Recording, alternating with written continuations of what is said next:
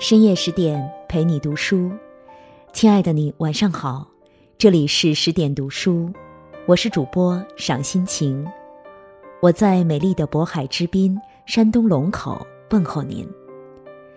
今天我们分享的文章是来自上官小九的《丰子恺》，家庭好不好，吃顿饭就知道了。有这样一个文人。他懂音乐，会书法，文章写透世间百态，研究得了金石，对工艺又颇有一番功夫，还是位翻译家。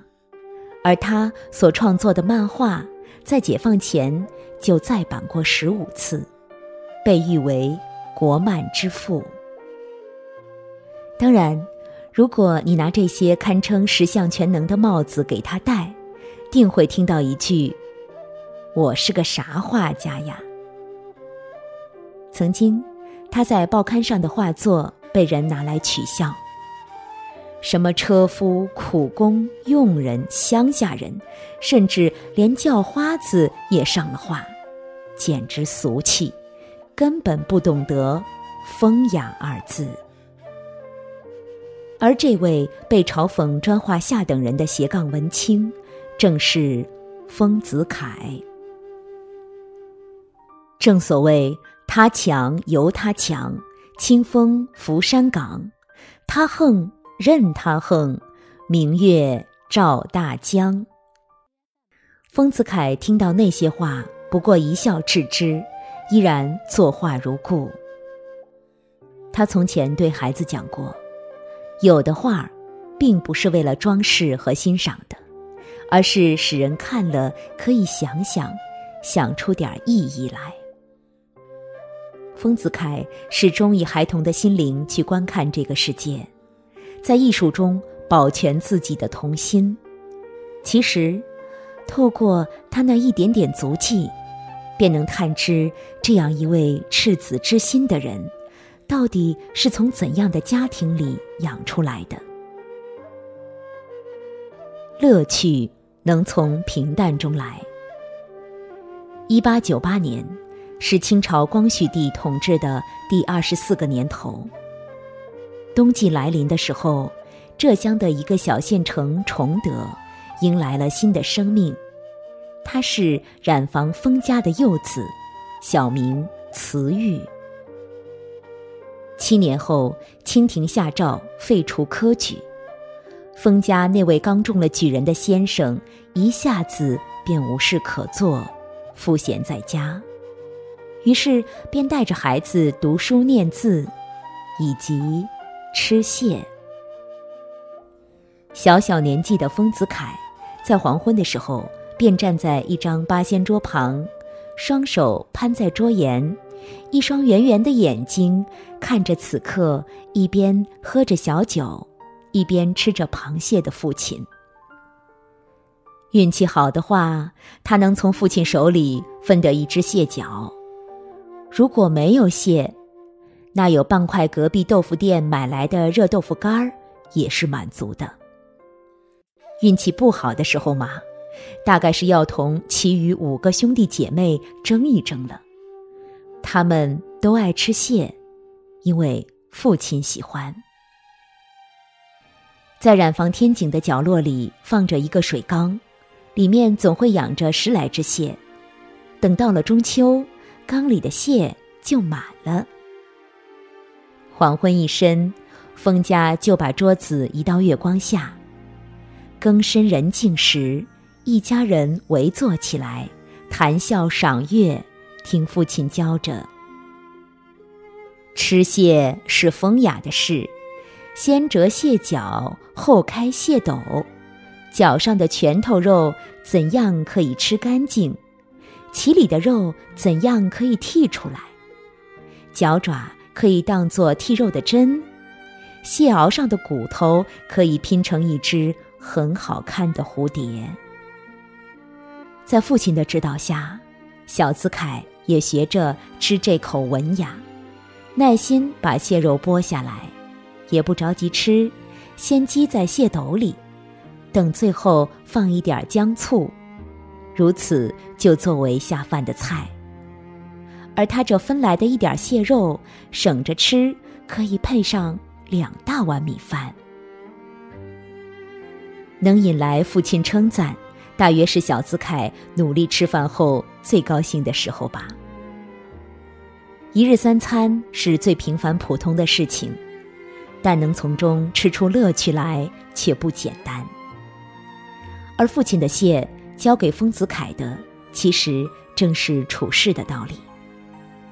蟹肉虽少，但也要吃得有滋有味儿。哪怕身处物质贫乏的境地，也不要忘了用心去感受，总能发现些许乐趣来。而这些乐趣，或许有一天，能伴你度过寒冬。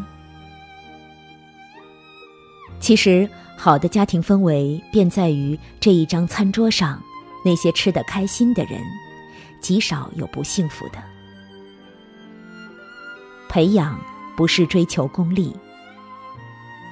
七八岁的年纪，小子凯便要到私塾里去上学了。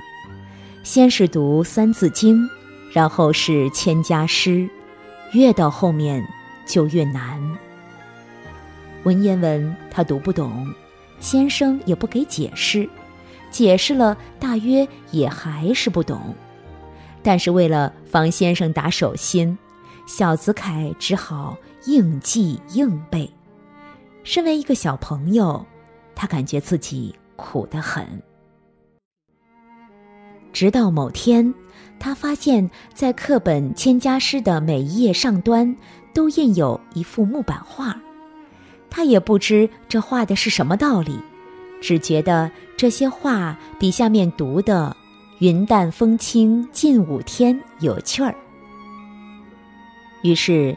小资凯回家后，便向染坊店里的染匠私物讨颜料，又拿来一个小盅，把颜料融在里面，再用笔蘸了，为书上的黑白画着色。涂一只红象，一个蓝天，一片紫地，自以为得意。结果，那些薄薄的书页一下被他的颜料渗了好几层，页页。都有红象和蓝天了。这样的下场只有一个，就是被发现的父亲打手心。不过，就在戒尺距离手心两公分的时候，母亲和大姐适时出现，拯救了这一颗绘画出萌的童心。小子凯一边哭，一边还不忘记把颜料中藏到扶梯底下。可以说是哭得很清醒了。对给课本插画上颜色这件事上，小子凯很执着，因为他给母亲和姐姐看了，他们都说好。于是，在这样的自信心下，他把目光投向了父亲晒的那些书上，里面有一部人物画谱，花样很多，于是小子凯便偷偷藏了起来。这回是不敢着色了，却想照样描几幅看，但是一幅都不像。不过好在家里的长工红英聪明，教他在习字本上撕下一张纸来，印着图案描。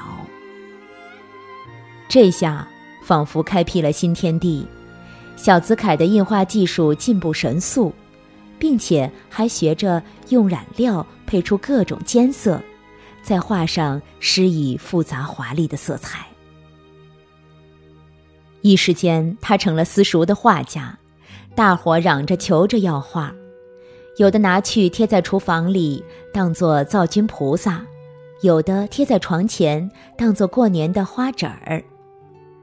但小子凯这个画画的行当，在私塾里同抽鸦片一样，绝对是严令禁止的，他就像一个土贩。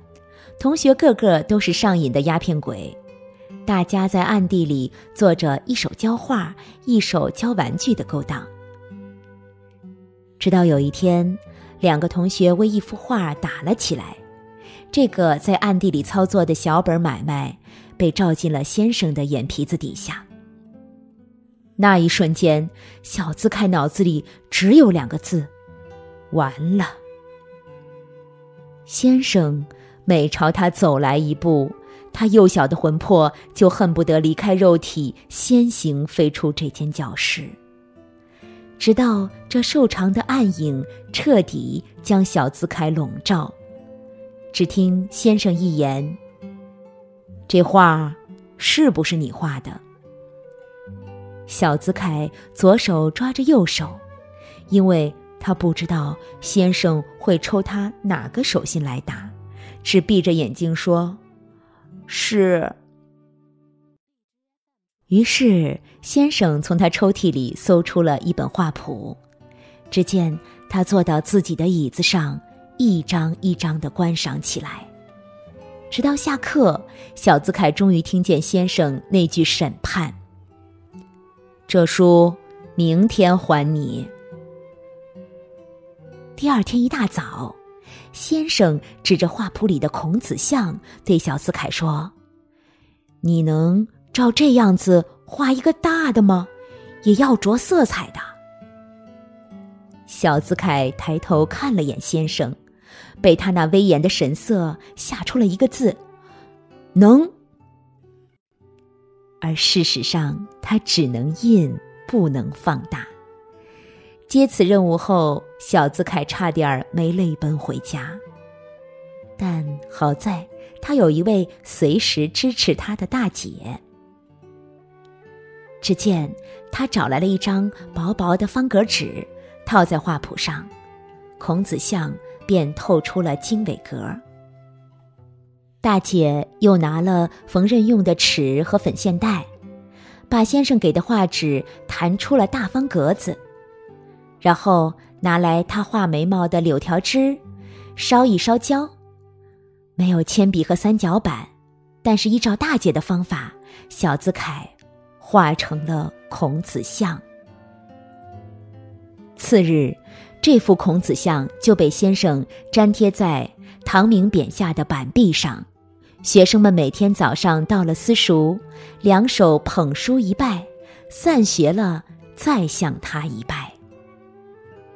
在那个年代，正统的教育里不存在画画这一行门当，更不说有什么前程可言。但丰子恺喜欢画，那所有人便想办法帮他一块儿画。长辈的夸赞，姐姐的帮助。老师的肯定，这些就像雨露和阳光，让丰子恺内心一颗艺术的种子一点点被滋养长大。不因功利去抹杀兴趣，而是耐心陪伴他做一些看似没有意义的事情，让孩子的天性得以自由伸展。而这，不正是教育真正的意义吗？立身是能定下心来。如果说是父亲教会了丰子恺于平淡中学会享受生活的乐趣，那么母亲则教会了他如何在这艰难的世道中立身正言。在丰子恺九岁那年，父亲便离世了，留给妻子和六个儿女的是几亩薄田、染房一间。从此，封家内外一切的责任，都全部归到了这位母亲身上。在老屋的西北角里，有一张八仙椅子，它的坐板和靠背垂直，后背只是疏疏几根木条撑着，高度只到人的肩膀。坐上去后，后脑勺就没有可以倚靠的地方，所以极不舒服。但无论什么时候，丰子恺都能在那里寻到母亲的身影。坐在这个位置上，往后能看顾到厨房的灶头，但只要一有风，那油烟便会吹到母亲身上。往前隔着三四尺宽的天井外，便是染房店，每天都是纷至沓来的顾客和市井吵闹的声音，极不清静。小的时候，丰子恺从书堂回来，就会走到坐在西北角处的母亲跟前，向她讨要零食。后来找他的人越来越多了，工人们来谈家事，店伙计们来说电视，亲戚朋友们来则要交涉应酬。在丰子恺的童年回忆里，母亲便和那张不舒服的八仙椅一样，不论多难。他都能支起这个家。三十岁时，丰子恺弃职归家，一心扑在读书著述上。母亲依然每天坐在西北角那儿，眼里的目光是如父亲般的严肃，嘴角的笑容则是母亲般的慈爱，而变了的是他浅见银白的头发。三年后，西北角那道令人心安的身影，便再也没有出现过了。丰子恺的这一生中，听过许多道理，也见过不少世面，但都不如那张八仙椅给予他的教诲深重。他从母亲身上习到的，是哪怕柔弱依然坚韧的品质。后来战争席卷。但逃难中的丰子恺却没有停下创作的笔触，哪里需要等到坐上一张安稳的椅子，等到时局清静的时候再去做呢？无论什么环境，都能定下心来做好自己，这便是母亲言传身教下给予的立身本事。孟子说：“大人者。”不失其赤子之心者也。所谓赤子之心，就是孩子的本真，不是经由世间造作利益所能蒙蔽的心。丰子恺说：“这个世界不是有钱人的世界，也不是无钱人的世界，它是有心人的世界。而他自己，便是这样用心之人。”将创作和鉴赏艺术的态度应用于日常生活，品出了情味儿，也见到了这世间处处的美丽。所以，丰子恺的一生被四件事所占据：天上的神明与星辰，人间的艺术与儿童，在他身上所养育出的平和亲近的气质。让他永远不失生活乐趣，成为真正的艺术大家。